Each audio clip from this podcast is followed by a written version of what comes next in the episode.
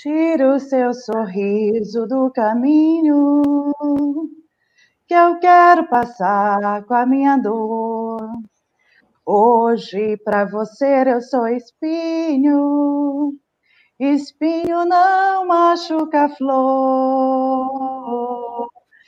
Essa que eu tenho ensaiado essa semana, porque eu descobri o vídeo novo da Roberta Sai, tá incrível.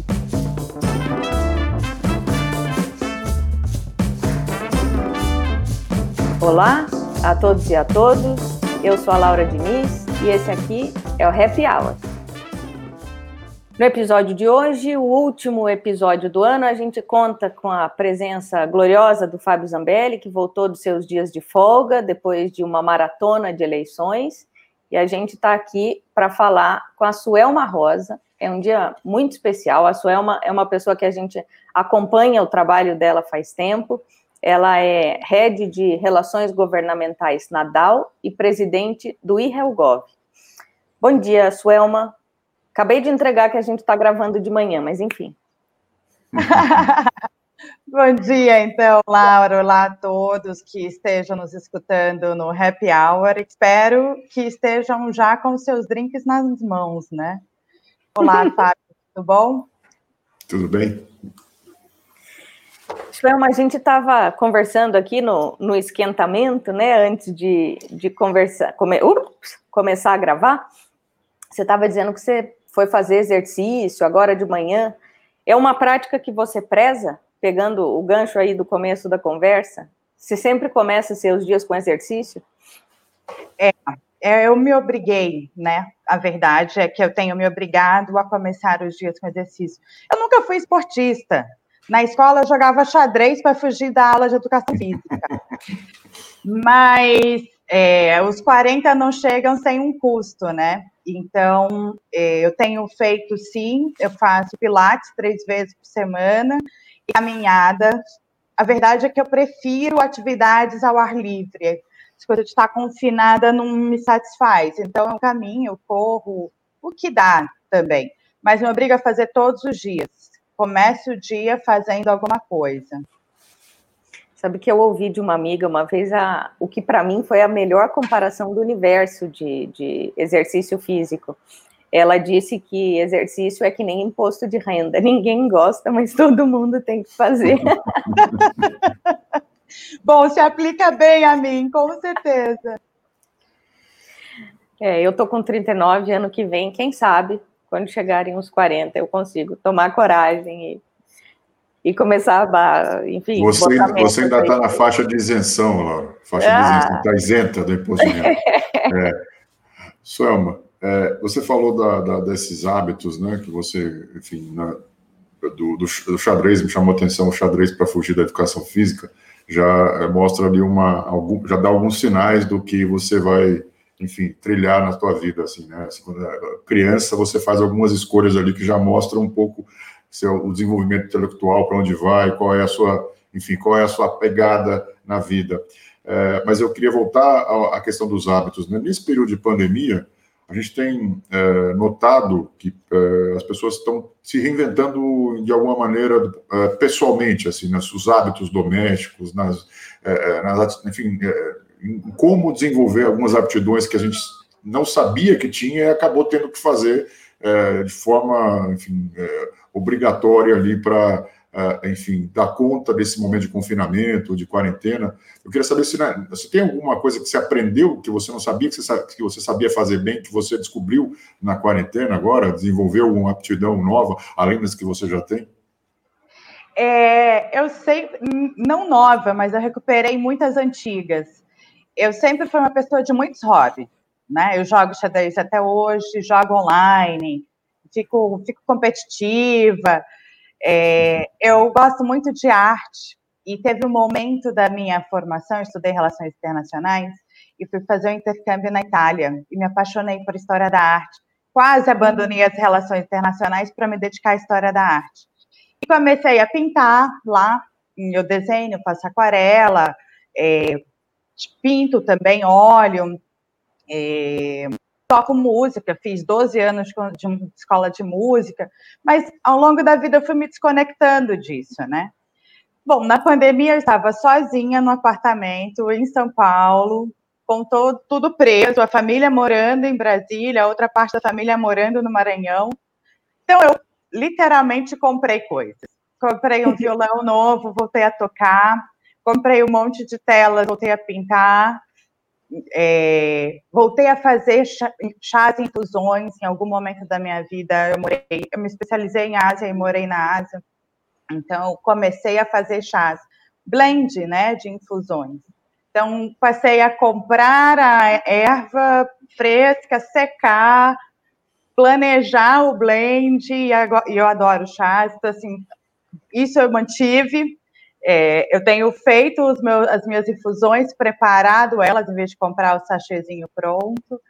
Eu encontrei tempo para fazer para mim também, né? porque na, naquele ritmo de sai de casa sete da manhã e volta quando der, você não tem nem convívio consigo. Então, acho que foi mais um momento de reconexão. Voltei a meditar, por exemplo. Eu passei muito tempo da minha vida fazendo yoga e meditação e, e não, não conseguia tempo. Aliás, tempo a gente sempre tem, né? Não, não conseguia priorizar. Então agora eu sou a pessoa que faz tudo. Cada hora do dia eu invento uma coisa. No meio da, do trabalho eu estou aqui, sei lá, mandando e-mails e recebendo e-mails, ouvindo música o tempo inteiro, tomando chá e, sabe, tem sido gostoso essa descoberta. Não ficar em casa. Ficar em casa não é legal, gente. Eu quero ir pra rua, quero tomar vacina. Você toca violão, você falou, Suama? Toco, toco violão, é, toco piano, adoro cantar. E eu tocava Canta gente, é. transversal. Ai, Não, pra gente. Ah, vamos. Ah, deixa eu ver, a última música que eu que eu tô treinando agora é uma é uma da, na verdade, é do Zeca Pagodinho, acho que é Zeca Pagodinho, que a Roberta Sá relançou essa, agora no final de novembro. Eu tô aqui. Bom, eu sou daquelas que inventam a letra, gente. Pode ser, inventando a letra. Não tem, não tem problema, sem compromisso, sem compromisso com a, a, a letra, vai. A gente é. quer ouvir só sua. É, começa assim. Tira o seu sorriso do caminho que eu quero passar com a minha dor. Hoje para você eu sou espinho, espinho não machuca flor. Essa que eu tenho ensaiado essa porque eu descobri o vídeo novo da Roberta e tá incrível. Nossa, essa música é linda, linda, linda. Incrível. Você fez aula de, de canto coral alguma vez na vida? Que você é bem afinada. Eu fiz lá atrás, né? Eu estudei quando eu estava na escola de música, sim. Mas na faculdade eu acabei abandonando isso e agora é os aplicativos que me ajudam. Baixei 50 aplicativos de tudo sem imaginar. Para afinar violão, de canto, de piano, cada dia eu alterno, assim. Que interessante. Sabe que pode ter tido, uh, nessa onda de pessoas se dedicando mais a, ao que dá prazer, né, na pandemia, pode ter tido um movimento interessante aí no mundo das artes, né? Me lembrou um, um dia que eu fui para casa da minha mãe, em Sorocaba, de Uber, e eu fui com uma senhora dirigindo Uber, que é professora de canto. E ela disse: Ah, veio a pandemia, a pandemia levou todos os meus alunos, e eu vim fazer Uber. E faz mais ou menos um mês, eu peguei o telefone dela, muito simpática e tal. Mais ou menos um mês eu mandei uma mensagem para ela dizendo: escuta, eu vou para Sorocaba de novo, preciso levar os gatos, e enfim, será que você pode me levar? Ela falou: menina, não dá, minha, minha aula está lotada. Todos os alunos voltaram. E ela, não, enfim, felizmente não faz mais Uber. Felizmente, enfim, ela gosta de fazer o que ela dá aula, né? E, e daí ela tá com a agenda cheia. Olha que máximo. Muita gente fazendo aula de canto. É muito gostoso. A gente, a facilidade de ter a música à mão nos afastou da produção da música. E são dois prazeres diferentes, né? Produzir a música, descobrir os sons, é, encontrar os tons, é um prazer em si, não é só ouvir. E, um, bom, historicamente, nós tivemos que produzir a nossa própria música, agora que a gente pode carregar no celular, né? Então, são, eu, eu acho que muita gente gosta. E a gente não tem tanta formação musical no Brasil, né? Nem todas as escolas têm acesso à música, é, mas é, somos um país muito musical. É. Até as expressões mesmo, folclóricas, culturais. Sim. Isso é uma. Você gosta de descobrir músicas novas ou você gosta mais de explorar o, o repertório que você já conhece e, e, curtir pelas coisas que você sabe que já te agradam? Como é que é essa dinâmica? Ah, eu adoro descobrir coisas novas, eu adoro descobrir músicas de outros países, sabe? Então, eu sou aquela que descobre um percussionista da Costa do Marfim, apresenta para os amigos, e eu tenho uma rede de amigos assim também.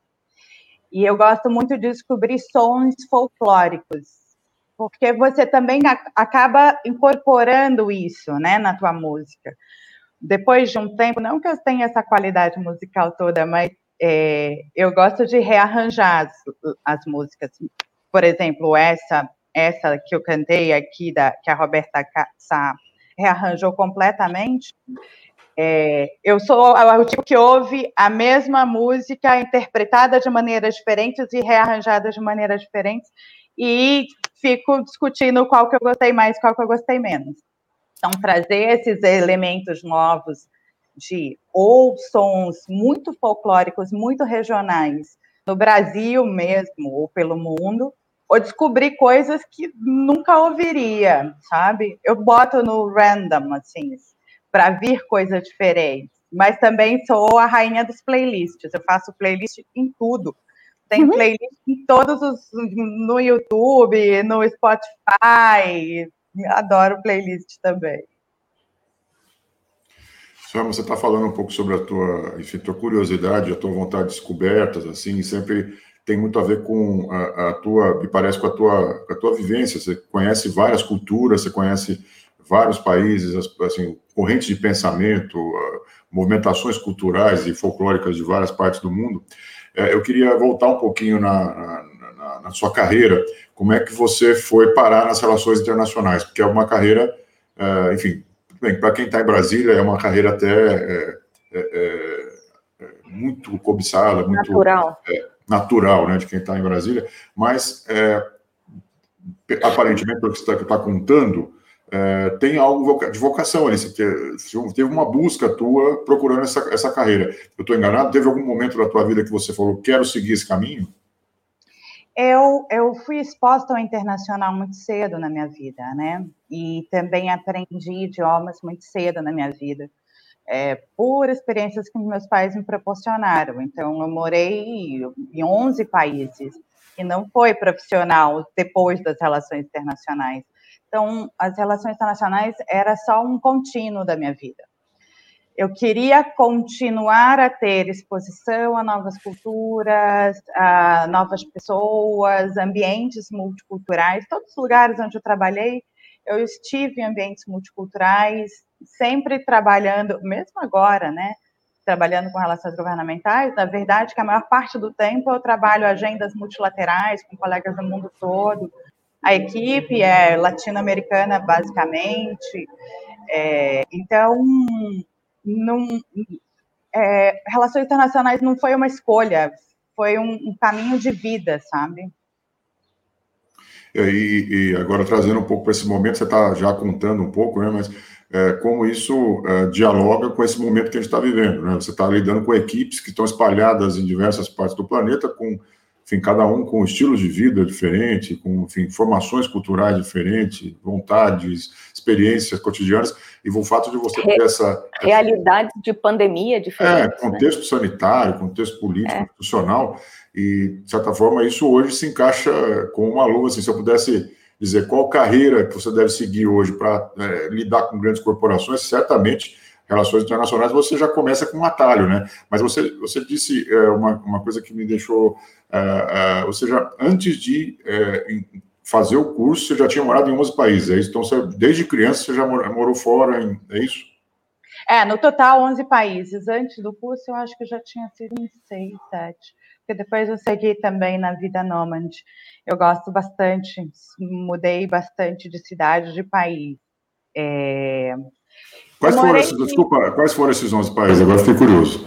Vamos lá. É, Argentina, Estados Unidos, França, Itália, Espanha, Índia, Japão, China, Panamá, foi o último antes de voltar para o Brasil, é, Marrocos e Líbia. Qual deles está tá no topo do seu coração?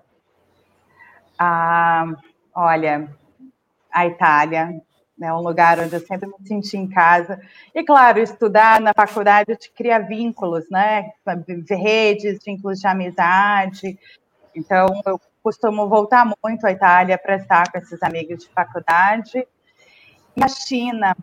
A China foi uma experiência é, inesperada, não planejada na minha vida, porque eu tinha tido uma formação na faculdade muito focada em mercados asiáticos, né? Em Japão, e por algum motivo a gente acreditou que tinha que escolher entre a China e o Japão, né?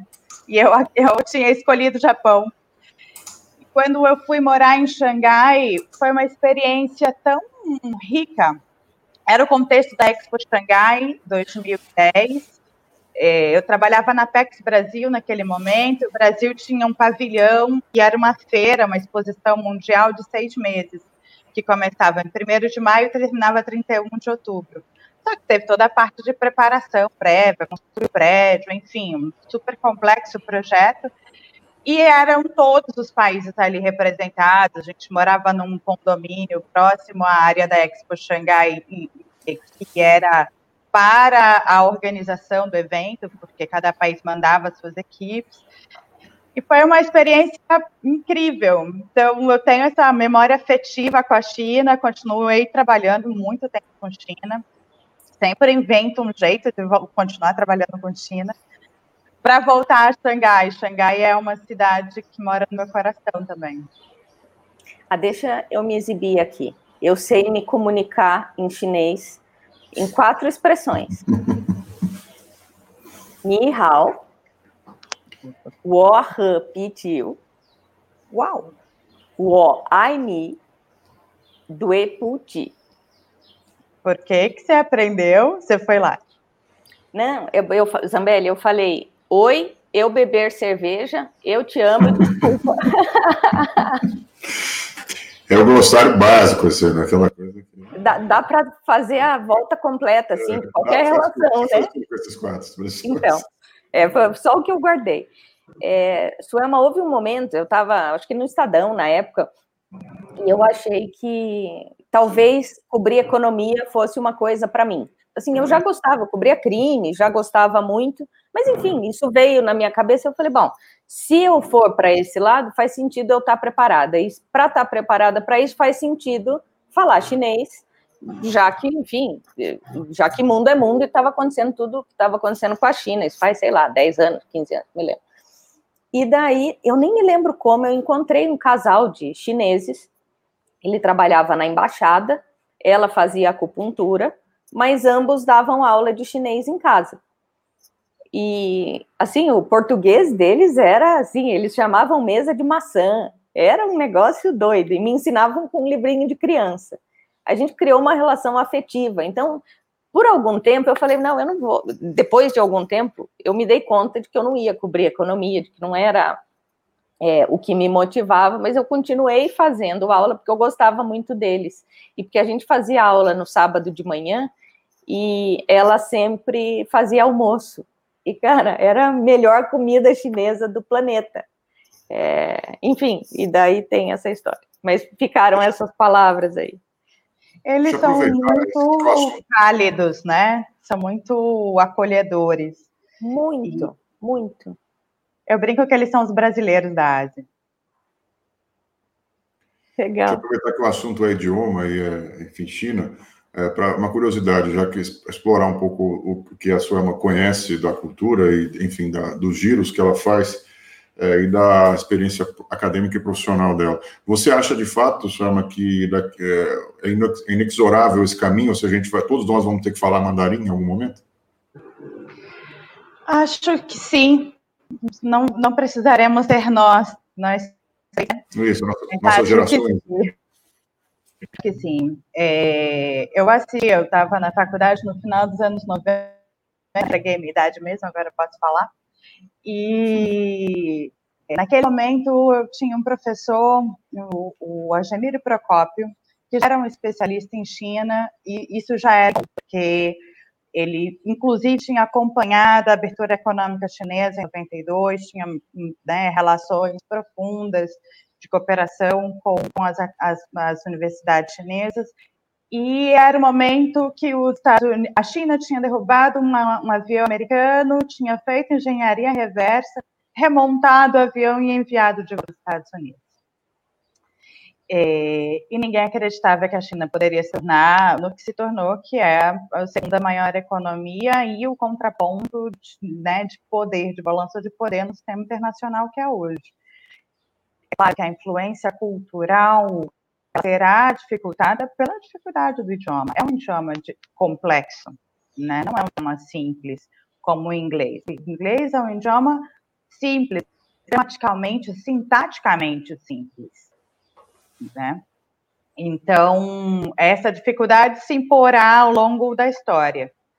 E se a gente comparar os grandes ciclos de hegemonias e influências culturais, a França foi muito mais capaz de ser esse difusor de cultura é, no século XIX, por exemplo, do que os Estados Unidos hoje, de várias maneiras. A gente continua com hábitos franceses incorporados culturalmente pelo mundo, é, menos do que os americanos. Na América Latina, no Brasil, não, a gente tem muita influência dos Estados Unidos. Você vai para a África, essa, essa, essa influência cai muito. Você vai para o Oriente Médio, essa influência ainda cai mais ainda, né? Que os franceses foram capazes de inserir a cultura, incorporar essa dinâmica cultural em múltiplas regiões. Então, pensando desse ponto de vista, ainda teremos uma jornada longa para que a China seja esse difusor cultural, mas econômico, político, certamente não há não há escapatória. E o legal de morar na China é que eles não pensam no curto prazo, tá? tanto que tem a famosa frase do mal que diz 500 anos não são nada, a gente fala em milênios. Mas eles, de fato, pensam longo prazo, eles planejam um longo prazo, e eles olham essas duas, três décadas né, de retomada da grandiosidade chinesa histórica como um período de retomada, ou seja, são 500 anos de baixa e agora eles estão retomando o lugar deles no mundo. É, é bem diferente o ponto de vista. Né? É interessante isso que, que você está falando da difusão cultural, que apesar do tamanho, da pujança, da tradição da China, quando a gente pensa em Ásia, quem tem sido hoje mais bem sucedido na difusão cultural é a Coreia, né? Assim, é. o, o, o K-pop tomou conta do mundo, para dar um exemplo, né? Tem tem o, o marketing dos automóveis, e os automóveis parecia minha avó, dos carros, e, e a, como é que chama, os eletrônicos, né? Eles estão mandando muito bem nisso aí, né? Eles tiveram um crescimento exponencial no último período e conseguiram muito, para, muito parecido com a lógica de campeões nacionais, que na verdade é um tipo de política pública que foi inspirado no modelo coreano, fazer apoiar consistentemente a internacionalização das marcas, junto com o fluxo migratório relevante. Não é só o Brasil que tem bastante coreanos, né? E ótimos restaurantes coreanos aqui em São Paulo, eu adoro.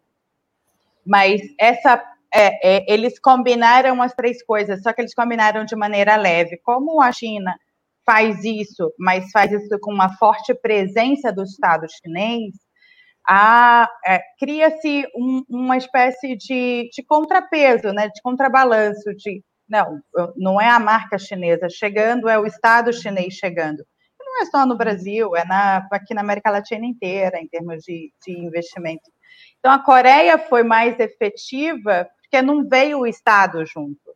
Veio a marca, veio a Samsung, veio né, a Hyundai. É, é diferente o modelo de, de, de inserção global deles.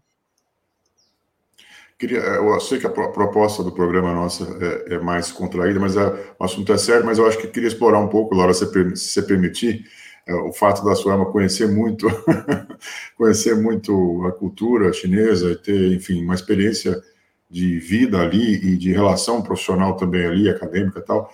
É, como é que a pandemia mexe nessa, nessa, nesse sentimento do mundo em relação à China? Porque é, a gente tem visto aí as guerras de narrativas, narrativas mais negacionistas e absurdas possíveis, quer dizer, coisa que a gente imaginava uh, uh, bastante óbvia há algum tempo atrás, já não é mais óbvia, né? É, reafirmar alguns valores tal. Como é que você acha que, essa, que a pandemia vai eh, impactar no sentimento da China em relação ao mundo e do mundo em relação à China? É, é interessante que você traz a guerra de narrativas como ponto central do tema, porque é de fato isso quando você olha do ponto de vista chinês, eles se sentem responsáveis e nunca foram tão cooperativos em uma agenda específica de saúde, né? É, todas as teorias da conspiração, na verdade, são simplificações do mundo de pessoas que não conseguem entender complexidades e que não querem entender complexidades. Não importa o, o nível educacional, quantos anos a pessoa estudou é simplesmente a, a, a, teoria conspiratória, ela é simplificadora, é, eu acredito nela porque ela corrobora uma crença ou um valor meu. E, e, assim é. Bom, os terraplanistas é um outro problema que eu achava que Galileu tinha resolvido. É, mas voltando ao tema chinês, é o, é o contexto, né?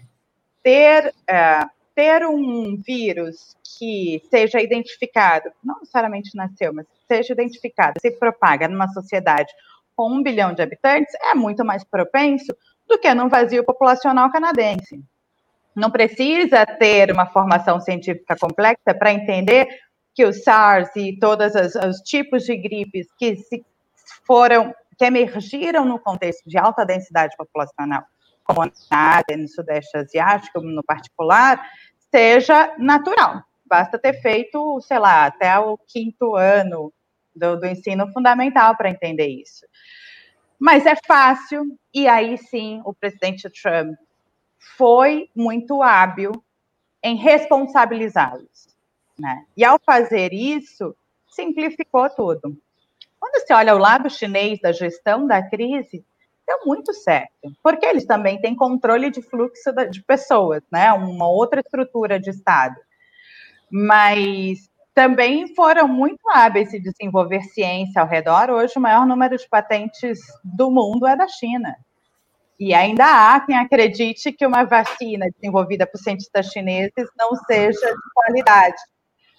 Por algum motivo, a gente continua associando mentalmente China a produtos de baixa qualidade. E todo mundo empresarial, né, o mundo multinacional, sabe que não é assim. É o contrário. É, eles estão num outro patamar tecnológico, eles deram saltos tecnológicos grandiosos, que, claro, a população que está em contato com a venda de produtos né, de consumo na, na, na 25 de março, não tem, não tem alcance, não tem informação e não, nem sabe do que está acontecendo. Então, a guerra de narrativas tem menos a ver com a vacina, com o vírus, e tem mais a ver com a dinâmica geopolítica mesmo, de poder entre a China e os Estados Unidos, e naquele momento, com o presidente Trump, que sim se valeu de um novo modelo de comunicacional, né? É, quando você pega uma autoridade pública que se sente confortável em mentir, ou seja, em criar falsas narrativas, em criar fake news, em difundir fake news, isso é um problema, porque se é um terceiro, um outro cidadão qualquer que cria fake news, você tem um Estado para trazer fatos e dados e informar a população.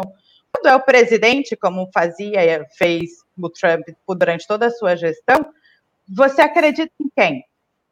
Você vai acreditar nas ONGs ou, ou na, nas, nas universidades?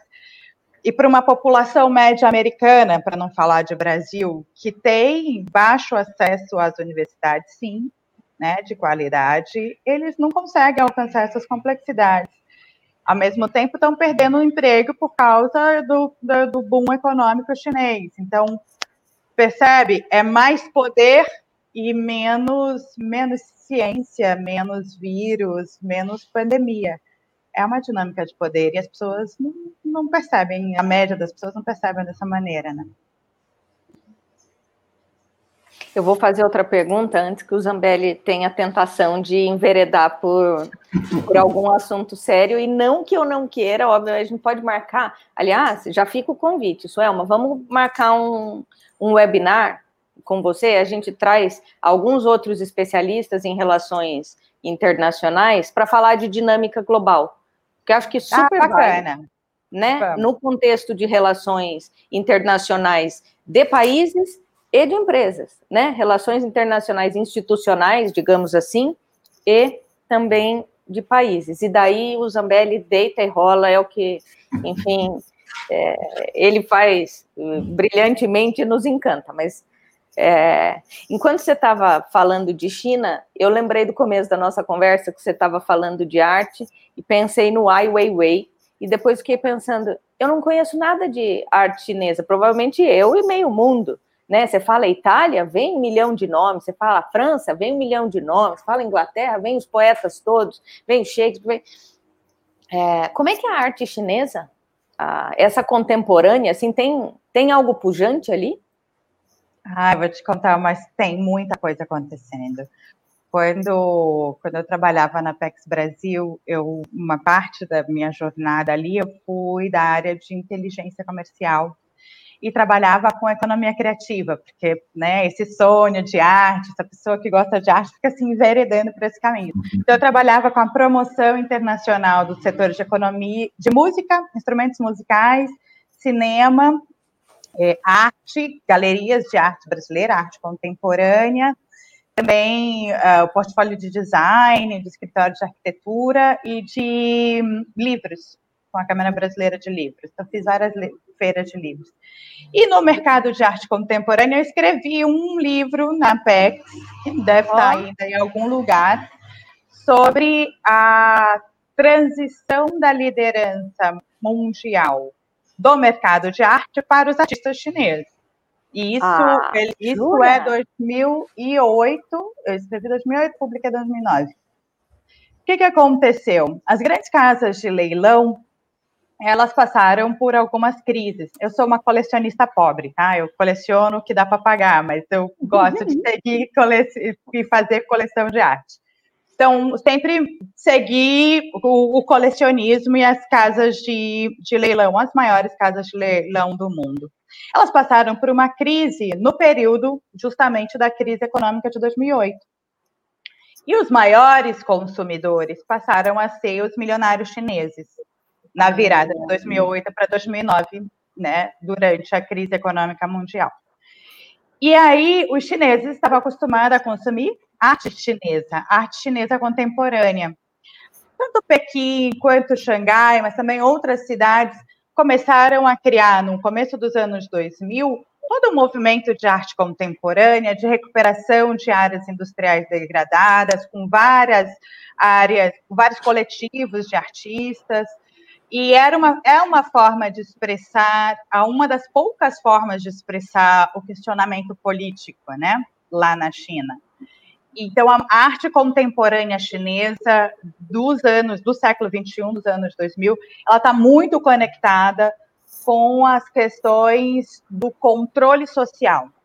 Né? Porque a gente pensa que é comunista, é nada de comunista aquilo lá, mas tem um autocontrole social do Estado, né? do que você pode fazer, da, das manifestações que você pode expressar. Então, esse controle social é parte do conteúdo da arte chinesa hoje. E naquela transição, onde os milionários chineses se transformaram nos maiores colecionistas, o que era arte contemporânea praticamente lançou no mundo os principais artistas contemporâneos chineses. O Weiwei acaba vindo ao Brasil tanto, com tanta frequência por causa do Marcelo Dantas, é, que, que também, no, no, pavilhão do Brasil, na Expo Xangai, quem desenvolveu o conteúdo audiovisual foi Marcelo Dantas, porque era uma, era um, tinha uma experiência visual muito parecida com o trabalho que fez na, no Museu de Língua Portuguesa, né? Sensorial, enfim, toda uma experiência audiovisual e sensorial bacana sobre o Brasil. Então, eu conheço bastante ele, estou falando, esse negócio de arte é, um, é, uma parte importante da minha vida.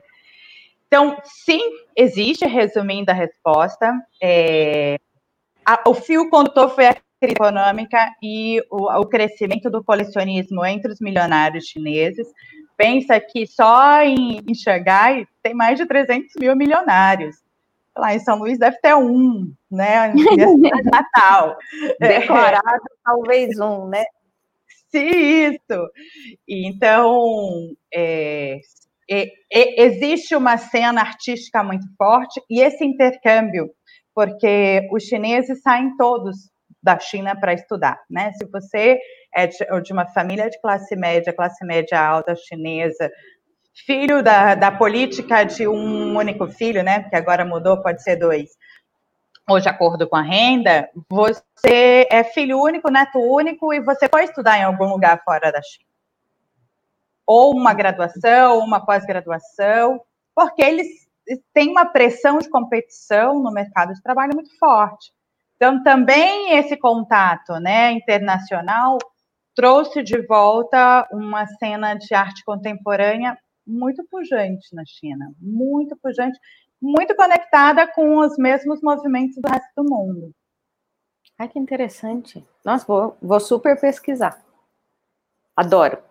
Adoro saber. Meu livro é datado, porque é um livro sobre análise de mercado, mas eu te mando porque ele fala sobre essa transição que foi capturada nos números mesmo. Obrigada, vou adorar. É, agora, saindo da, da superlotação da China para Paz do Maranhão.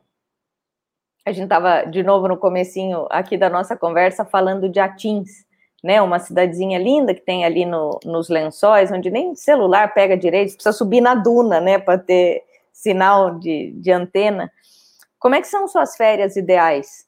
Você basicamente vai para lugares para desanuviar, para dar uma desacelerada ou é o momento em que você se preenche de referências novas, é, de, de, novos conhecimentos, de novas experiências, ou eventualmente alterna, né? Um ano uma coisa, um ano outra. Como é que é a sua relação com o descanso? Eu não abro mão de férias, nunca vendi férias na vida, eu não consigo entender esse conceito. Então, eu uso as férias e fraciono elas dois momentos, né? Nunca o uso inteiro, não, não lembro, lá na escola talvez, mas sempre quebro ela em duas, né? 15 e 15. E aí eu faço as duas coisas, porque eu tenho uma conexão com a natureza muito forte e eu gosto muito de trekkings, mountain, é, acampamentos. E claro, quando você passa a adolescência, primeira fase adulta em Brasília, quem conhece Brasília sabe disso, você sobrevive da chapada, né? Então você foge todos os finais de semana ou para Pirinópolis, ou para Alto Paraíso, ou para Cavalcante, ou para São Jorge. E eu não fui diferente, eu sou assim. Acabei incorporando muito mais geografias e ecossistemas nisso, né? Eu gosto muito de desertos. É outra obsessão minha. Então, eu coleciono desertos fui a desertos de lugares mais variados que você possa imaginar, inclusive na China. Mas no Oriente Médio, praticamente todos os desertos, eles são muito diferentes entre si, né? Então, é, ou eu vou para fazer absolutamente nada, acordar e dormir sem ter ritmo, sem ter agenda, ou eu vou para um programa que eu planejei, assim, em detalhes, e aí, normalmente, está conectado com literatura e arte. Então, sou aquela que faz um roteiro de viagem histórica da vida de Freud. Eu fiz. Hum. Ou que eu tenho um roteiro, eu, eu crio roteiros na cabeça, né? E desenvolvo com um amigo, o Kiko, que, na verdade, é especialista em, em, em turismo. Então, a gente fez um roteiro no Rio de Janeiro, recuperando os livros de Machado de Assis. Ah, que delícia. De nome, a gente descobriu, passou o tempo pesquisando para descobrir o que era o que, o, o, o que se transformou hoje. Então, essas Ah, também a gente fez um roteiro de remo em Cuba. Então, essas coisas a gente, eu faço muito, mas é, são dois prazeres. Você passa o ano planejando, estudando, se aprofundando, para não ficar naquele na mesmice de ir no museu que todo mundo conhece. Aliás, odeio pontos turísticos. Não, não, é, é possível que eu vá a um lugar e não vá ao ponto turístico para fazer o meu roteiro próprio. E, ou ir para algum lugar de natureza e ficar lá sem pensar, assim, desligar completo. É, duas, duas dúvidas pontuais. Primeira é, como você se dá com a matemática? Matemática, física, exatas, enfim, essa é uma. E a segunda é se já passou por essa sua história tão, tão é, ampla de, de referências e de variedades, é, se você tem experiência com montar e desmontar coisas. Eu estou muito, muito boa com abstrações, né? E com espaços. Tenho uma excelente referência espacial e, e, todos os tipos de abstrações. Então, matemática sempre foi uma área onde eu desempenhei muito bem. Mas fora isso, o meu pai, ele é engenheiro, né? E ele fala menos e, e calcula mais. Então, a gente tinha uma dinâmica nossa que era de desafios de problemas. Ele, no começo, ele que criava, eu que respondia problemas complexos, raciocínio lógico, principalmente. E depois eu que comecei a criar para ver se conseguia que ele não conseguisse encontrar a resposta. É, então, a combinação de matemática e física e raciocínio lógico foi um presente, um constante na minha vida, junto com xadrez, junto com vários outros, é, vários outros prazeres matemáticos, principalmente história da matemática, né? Como que a matemática ela é inventada. Então a gente chegava em problemas como o problema do, do negativo, né? Para fazer valer o caixa. Eu tinha o dinheiro, agora eu não tenho dinheiro. Então a gente inventa o menos para resolver um problema contábil né? Daí por diante. Então, a matemática é quase toda limitada. É, aliás, Mas também na música, né? É, eu, ia, eu ia dizer, parênteses, a história da matemática é fascinante ao ponto de ter nascido como uma seita, né? Exato. Assim, é, tem aquele livrinho, um livrinho laranja que conta essa história. Puta, não vou lembrar o nome, mas que, que conta direito. É, é a história do, do, de um cara tentando é, resolver um desafio da matemática. E daí ele, ele entremeia a história dele, tentando resolver o desafio, com a história da matemática, desde que Pitágoras montou a seita e, enfim, virou o que virou. Desculpa aí o, a parte. Não, mas é muito legal, eu gosto bastante. E a Índia, né, que é esse, esse outro lugar da Ásia, que também é ao qual eu estive conectada por muito tempo, meu doutorado eu estudo Brasil, Índia e China, porque porque eu gosto de, de, dessa combinação. Eles são muito místicos e muito matemáticos ao mesmo tempo. Então, eu, está interconectado. Bom, claro, além de que tudo que você não sabe explicar, você chama de quântico agora, né? Acho muito legal. Tem tudo quântico, caderno quântico, celular quântico, energia quântica. Se você pensar muito, vai materializar uma Ferrari na frente da sua casa, enfim.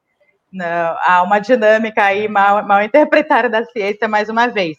Mas é. eu gosto muito, de, muito de matemática. E montar, desmontar coisas? Eu, eu, eu que fazia, bom, me separei agora do segundo marido, mas eu sou aquela que compra o negócio para montar e eu mesmo monto, sabe? Então, Pronto, é, então, é, gabaritou a vida. Todo você já gabaritou a vida e eu estava querendo perguntar tudo isso só para te dizer que a partir de agora, para mim, você é a Suelma da 20 Rosa, porque, meu Deus, assim, você passou por todas as áreas de conhecimento já.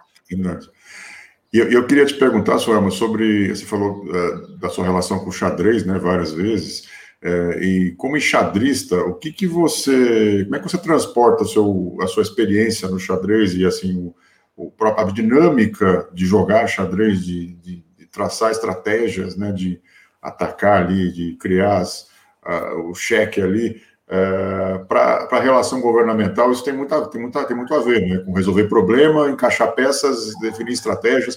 O que você, qual aprendizado que o xadrez te ajudou? Em qual momento que o xadrez te ajuda, por exemplo, é, na tua atividade de relação governamental, por exemplo? O xadrez definiu a forma como eu vejo o mundo, né? É, estruturou o meu raciocínio.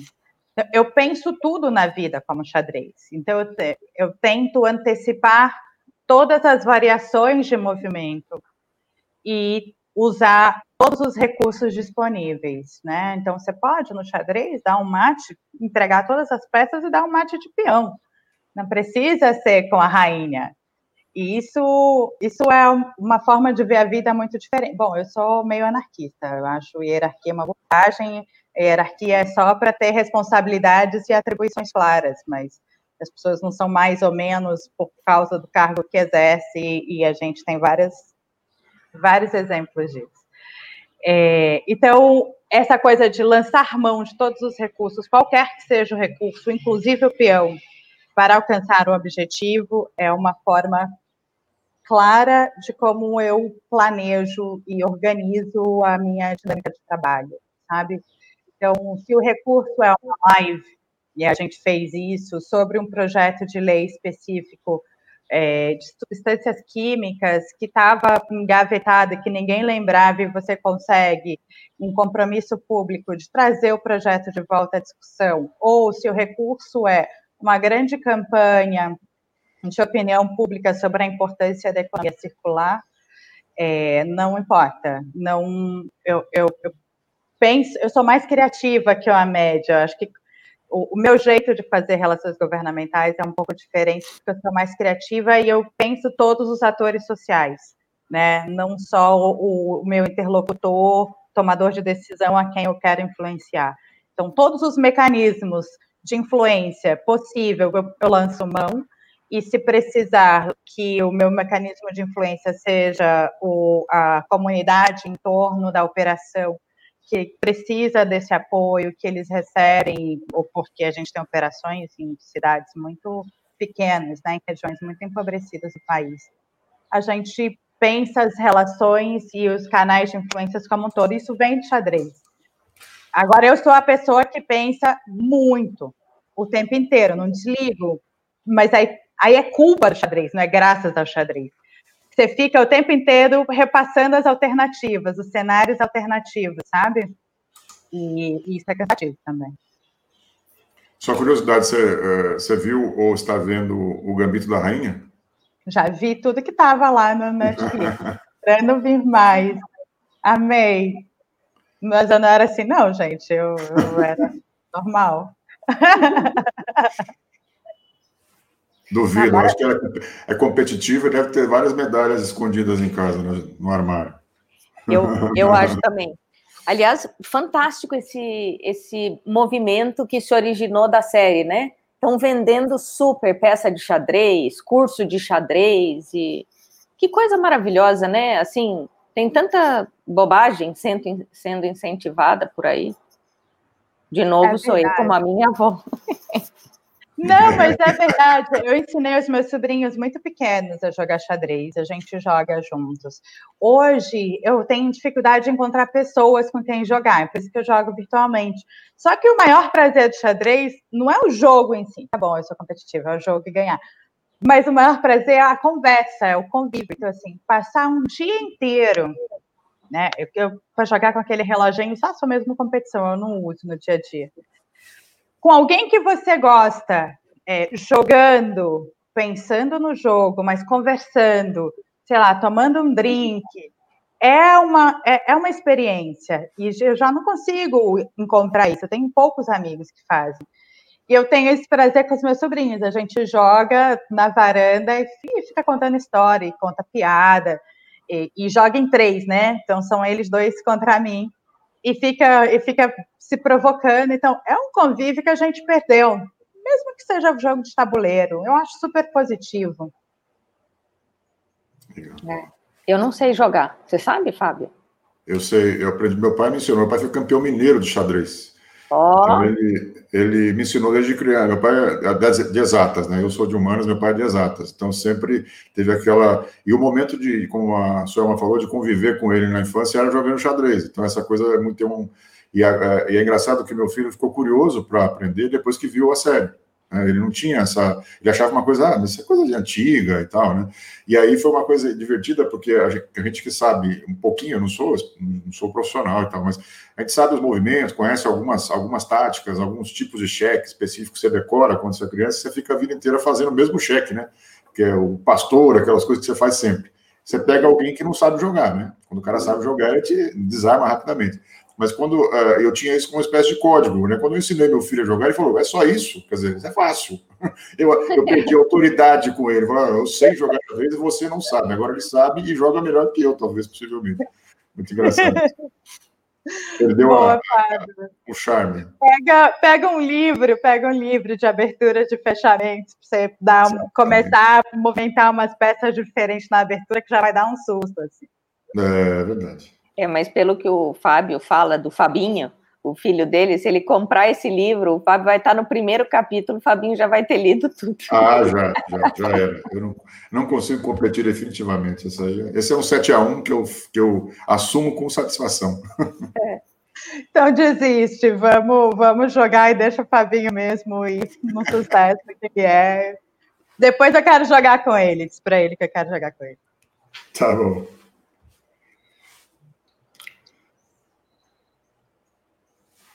Eu estou ouvindo o barulho aqui, a Laura sabe, só a Laura sabe qual é o barulho que tocou aqui para mim agora, mas tudo bem, não vou. Tocou? Não sei se eu falo, não sei se eu falo.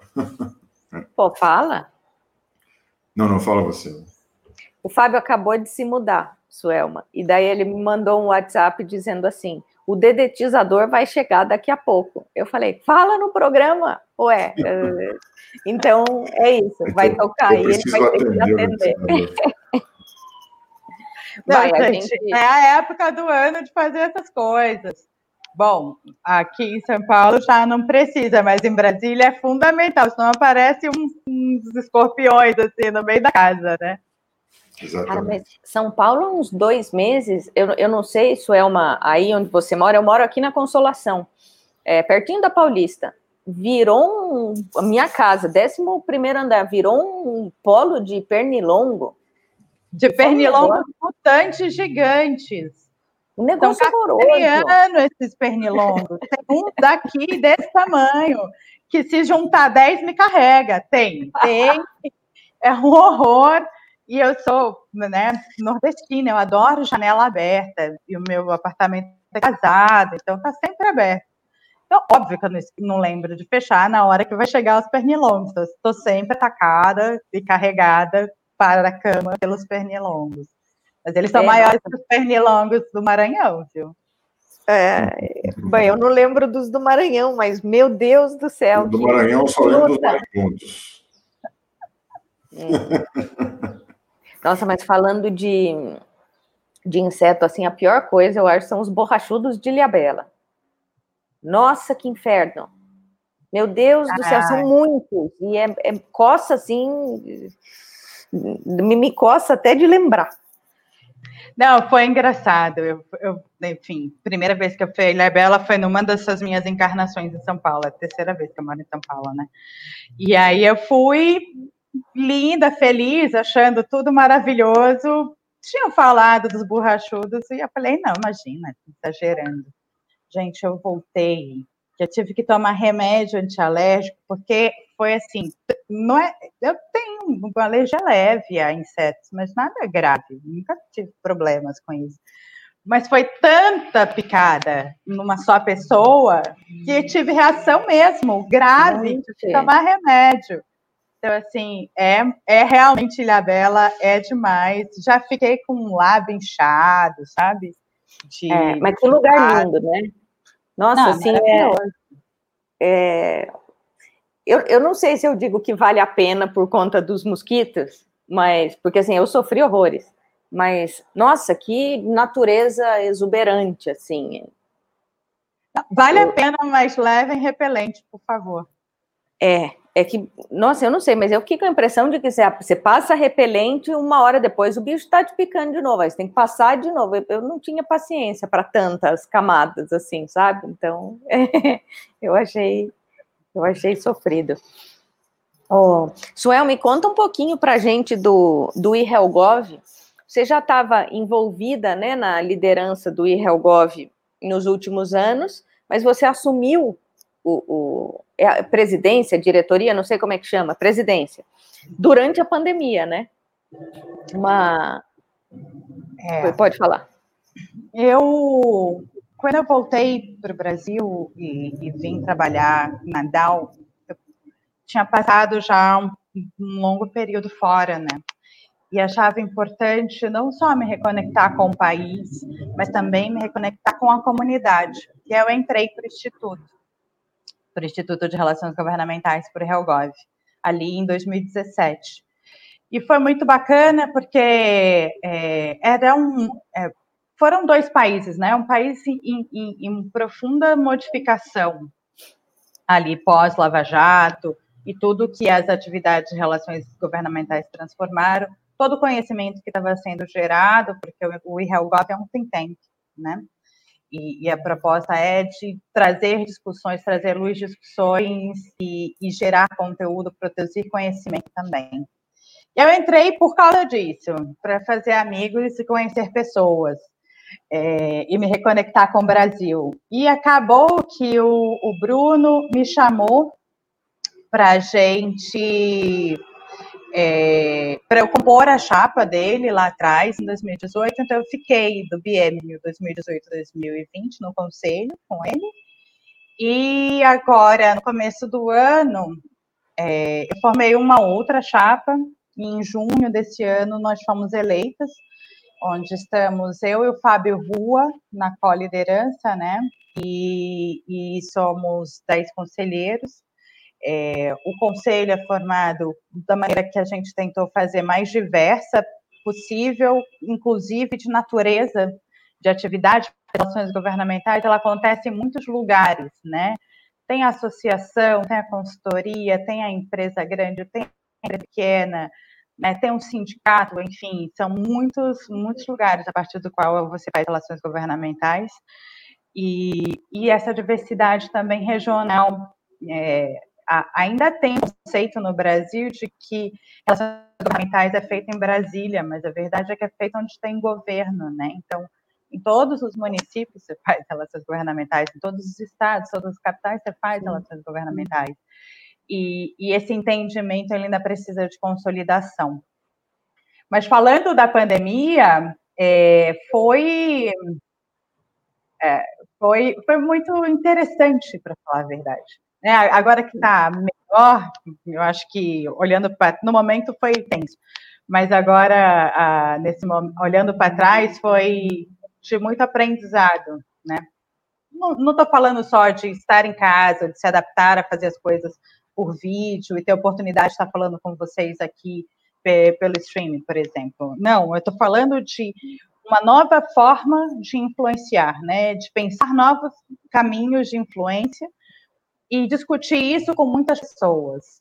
O, o maior prazer de liderar o RealGov é poder estar junto com essa comunidade, que é a tropa de elite das relações governamentais do Brasil, são 200 pessoas, quase 30 empresas, é, discutindo temas que às vezes eu não refleti porque não é a minha realidade. Né? Eu estou em um, um locus específico nas relações governamentais, dentro de uma grande multinacional que tem práticas consolidadas, que tem uma equipe estruturada globalmente, né? Então é, é diferente para uma pessoa que está criando uma área numa empresa pequena.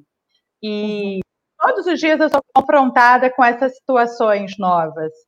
E, e, e obrigada a refletir sobre isso. É uma riqueza enorme. Gasta um tempo danado, mas é muito rico muito rico em reflexões, de fato, em, em aprender do outro, sabe? Sim, vocês começaram a, a, fazer muitos eventos, né, séries de discussões sobre, sobre muitos assuntos e tal. É, havia um grupo no Instagram, no, no WhatsApp, que eu acompanhava bastante. Depois houve uma migração para o Telegram e eu resisti um pouco, porque o WhatsApp já é assim, né? Meu Deus do céu, o WhatsApp apita o dia inteiro. Então eu não tenho Telegram, mas eu tô com vontade de baixar o Telegram só para entrar no grupo do, do IRELGOV. Mas, enfim, vocês começaram a fazer muita coisa, né? Assim, muitas atividades que antes, pelo menos, eu não, eu não via tantas, né?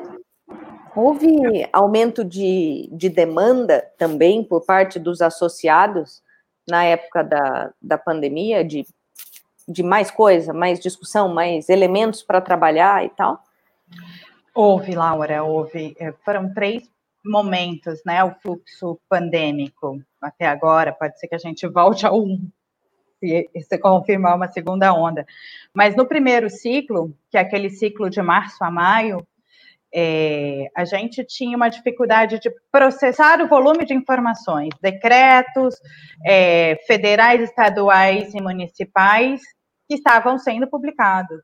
Somados todos, uma das consultorias fez o cálculo, foram 8 mil, 8 mil iniciativas legais e infralegais sob a desculpa do Covid, porque não necessariamente era Covid, mas sob no contexto desse marco explicatório, digamos assim.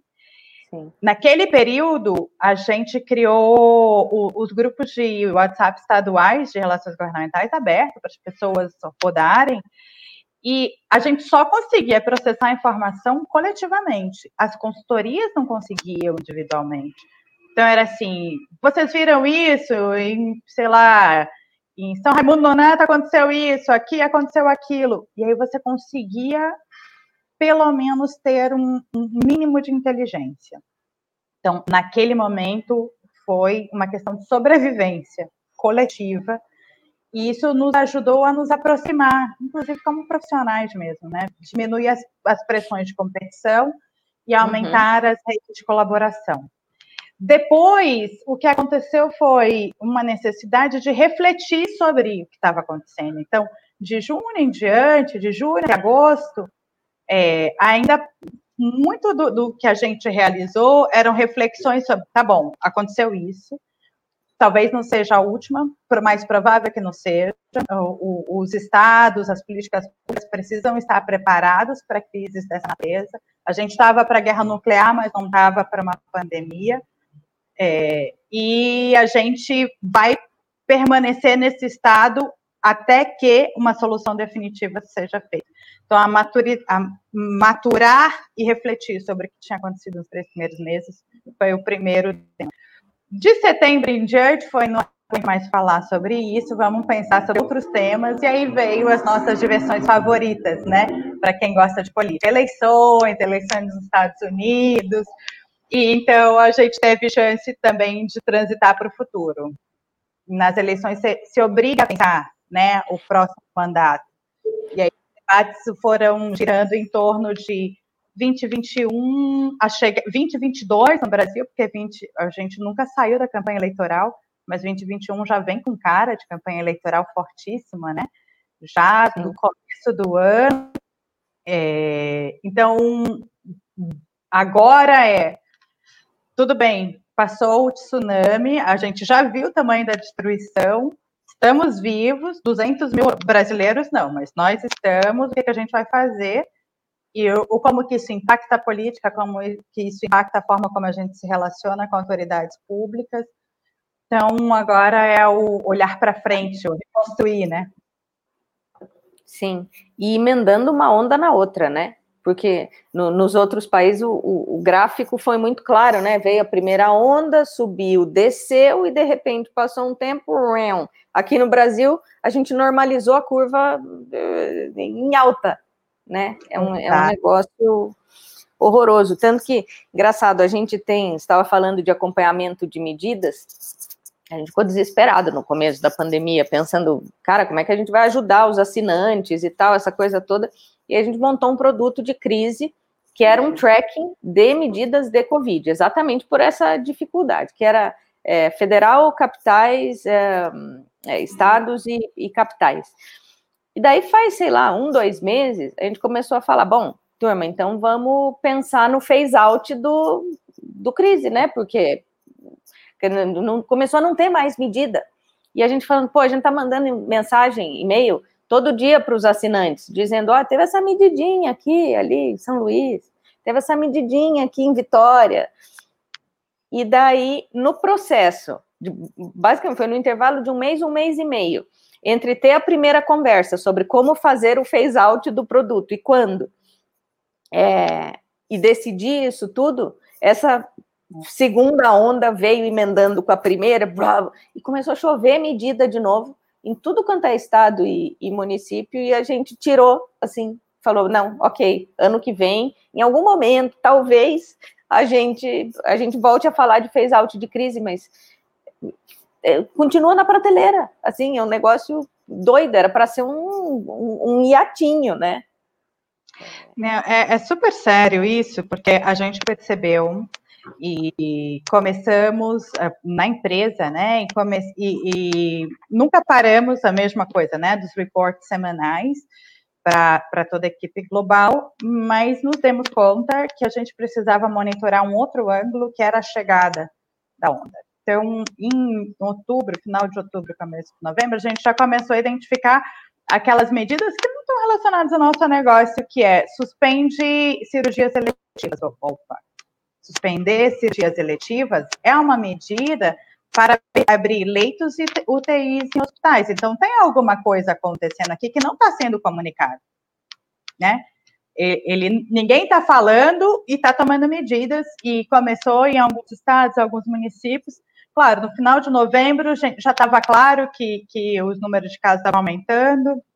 Alguns estados muito mais transparentes, outros menos. O governo federal com uma dificuldade enorme de coordenação nacional em torno da matéria e com alguns desafios que são maiores do que o ano, do ano corrente, né? Em 2020, a gente tinha caixa, a gente já vinha com problemas fiscais, tudo bem, vínhamos, mas tinha caixa. Cai a economia, diminui o nível de atividade econômica, é, cai a arrecadação, aumenta os gastos, você vai chegando numa relação dívida-PIB muito complexa para, um, para um, uma federação que vive do dinheiro da, da, do, do, do, nível federal, né? Porque os estados municípios já não tinham. Então, se, se você monitora os repasses do governo federal para os municípios, caiu enormemente de setembro para cá. Mas caiu por vários motivos, porque em alguma medida já não era mais necessário esses investimentos, mas caiu principalmente porque também não tem dinheiro no governo federal. E agora a gente vai precisar talvez restabelecer alguns hospitais de campanha, dependendo da situação, pós festas de final de ano e aglomerações que vão acontecer ao longo do país. É, a, o, o custo da imunização, que é alto, não é barato. São duas doses, por mais barata que seja cada dose e por mais opções que haja, é caro. A logística de distribuição nesse país é um negócio absurdamente caro. Então, vai ter lugares, como em São Paulo, onde as pessoas acontece, vai ter lugares como em São Gabriel da Cachoeira, que para chegar só se o exército levar. Então, é, é complexo, né? E é um gasto enorme. Fora o dinheiro que já não tinha, né? Eles não querem reeditar as medidas federais para evitar custos, para evitar manter o auxílio emergencial, que é um custo enorme, era muito o, o gasto federal. Então, assim, as complexidades se somam numa segunda onda que ninguém pode declarar, porque declarar a segunda onda é reconhecer que precisa aumentar gastos e criar toda uma série de compromissos que, que não tem caixa para. Então, a, o, voltando ao tema da narrativa é. do Fábio, o choque de narrativas vai ser mais complexo, Talvez a gente tenha até mais casos por causa disso, porque um vai dizer, não, não tem segunda onda, o outro não está acabando, o outro sim, o estado inteiro está classificado como nível vermelho, que foi o que o governador Eduardo Leite fez no Rio Grande do Sul, mas outros estados têm uma curva mais, mais inclinada, mais ascendente que o Rio Grande do Sul, ou seja, cada um responde de acordo com seu apetite ao risco e a população está navegando na desinformação. Então, não, por favor, não, não terminem o, o produto, porque é super importante. É. Você sabe que agora você estava falando, eu me lembrei de uma, de uma figurinha, falando da coisa da guerra das narrativas, é uma figurinha assim que tem dois carinhas caindo de um, de um helicóptero desse de paraquedas, um aviãozinho, e daí um tá de paraquedas e o outro não. E daí um, o que tá de paraquedas fala para o outro que não está de paraquedas. Ué, você não tá de paraquedas. E o outro que não tá de paraquedas fala, essa é a sua opinião. E os dois e um tranquilão lá, né? É, é bizarro. Esse, esse mundo é. É, é que tá existe. A, é óbvio que a gente toma decisões com base em percepção, né? Claro. Não isso. Mas existe uma realidade material, factual, que não pode ser negada. Então, entre a realidade factual, alguma coisa no meio do caminho pode ser. Não adianta só a sua opinião ser contrária, né? Existem fatos tem sei lá. Eu acredito Sim, claro, tem limite, né? Tem um limite, assim, é, até para a convivência, né? Mas enfim. Suelma, e como é que, para a gente, enfim, se encaminhar aqui para fechar o nosso programa, como é que vai ser seu Natal, seu Ano Novo? Você estava falando que está em São Paulo, sua família está é, separada ali, um pouco em Brasília, um pouco no Maranhão, bom, do jeito que você é, imagino que tem, deve ter gente espalhada pelo mundo também. É, quais são seus planos aí para um Natal e um Ano Novo sem aglomerações? Então, é, é de longe o, o, nada do que seria ideal, mas é o, o Natal e o Ano Novo possível, né? Então, eu vou passar o Natal aqui em São Paulo. É, cada, um, cada grupo familiar está na sua cidade e a gente é, eu vou passar com amigos aqui em São Paulo, a gente decidiu fazer um Natal virtual. Então, vai ter um encontro de Zoom por uma Olha. hora só. Ninguém aguenta também ficar mais que uma hora na frente do Zoom. Então, tem vários grupos de pequenos. No meu caso, vamos ser seis pessoas. Seis, é, cinco pessoas e uma criança, cinco adultos e uma criança. E, e aí a gente marcou um horário para uma festa virtual e você tem razão, comigo de vários lugares do mundo, família e tal. E depois a gente transita para jantar, essas coisas todas. Mas eu não sou uma pessoa é, de Natal, nunca fui, é. na verdade. Eu não, não sou muito é, nostálgica, sabe? Então, eu hum. gosto muito desse momento do ano. É, e o ano novo também, sem nenhum grande plano, vai ser um jantar em casa, também com quatro, cinco amigos, é, aqui em São Paulo, porque aí depois em janeiro vou para Brasília. E, enfim, é o, o ano novo e o Natal possível, nada, nada do que eu estou acostumada. Normalmente eu viajo essa época do ano porque o meu aniversário é 5 de janeiro, então as festas de final de ano na minha cabeça começa com Natal e termina no meu aniversário. Sim, praticamente a chegada dos Reis Magos, né? Exato, Legal, maravilha. Selma, foi um prazerzaço essa conversa. Amei. Eu ficaria mais três horas aqui é, bebendo do seu repertório imenso mas a gente, enfim, precisa encerrar, te deixar trabalhar, deixar o Zambelli atender o, o dedetizador, porque ele está aqui buzinando na minha orelha que ele precisa atender o dedetizador. Estou falando só para ele ficar constrangido. E, mas, enfim, muito obrigada, foi um prazer. É, espero que a gente possa se falar muito mais ano que vem. O convite para o webinar já está feito. A gente só, enfim, se se organiza aí para definir tema, data, outros convidados e tal, conte com a gente. O, o tema de relações governamentais é muito caro ao Jota, então é, o IRELGOV tem uma coluna, né? O, o espaço que vocês é, quiserem para divulgar assuntos interessantes, eventos, é, contem com a gente. E, enfim, mais uma vez, muito obrigada pela sua disponibilidade, pela sua participação. Prazer é enorme. Forma, rapidinho antes de você falar, queria te agradecer também pelo seu tempo, a sua disponibilidade de atender a gente e dizer que assim, é, o seu relato ele me, me, me fez refletir sobre assim, é, quanto você está na frente nesse, nesse mundo que a gente está experimentando agora. Você já teve, viu algumas coisas ali na, por, por vocação, por vontade, por experiência pessoal que você viveu, é, essa multiplicidade de informações, de fontes de, de acesso é, a culturas, né, é, que hoje estão se integrando, as corporações hoje estão vivendo um choque de cultura, literalmente, né, e você está já muito bem posicionada nesse, nesse, nesse novo mundo pós-pandemia, pós-pandemia é, e me chamou atenção para como as, as empresas e os governos, enfim, as pessoas, né, vão precisar é, cada vez mais conviver com é, ativos profissionais, é, acadêmicos, em diversas partes do planeta, e, e, tirar o máximo dessa diversidade, né? explorar ao máximo essa diversidade para enfrentar os desafios que estão vindo aí.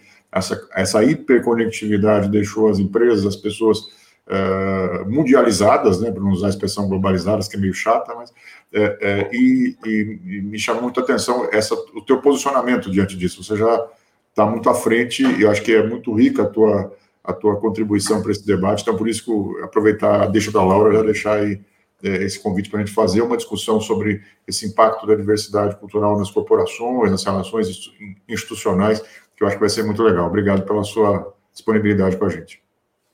Imagina, foi um prazer, um papo super gostoso. Estou é, sempre à disposição. Quando possível, ao vivo, a gente pode fazer esse happy hour com vinho de verdade. A gente faz outro happy hour com vinho e mais leve. É, mas, mas são temas dedicados ao meu coração. Política é um tema importante, multiculturalismo é, e relações internacionais é muito importante. Eu adoro pensar sobre política pública, então sou essa pessoa que fica imaginando, ah, como eu faria se fosse eu e tal. Então também tenho opinião sobre tudo, porque eu fico pensando sobre tudo, sabe? Então, estou sempre à disposição para conversar, para trocar uma ideia, enfim, offline também, e a gente vai, vai fazendo esse bola. Gosto muito de conversar. Legal, maravilha. Muito obrigada. Obrigada, Zambelli, pela, pela companhia. Obrigada a todos e todas que nos ouviram, que nos assistiram. Feliz Natal para vocês. Um excelente ano novo, com muita saúde. E até o ano que vem. Até o ano que vem.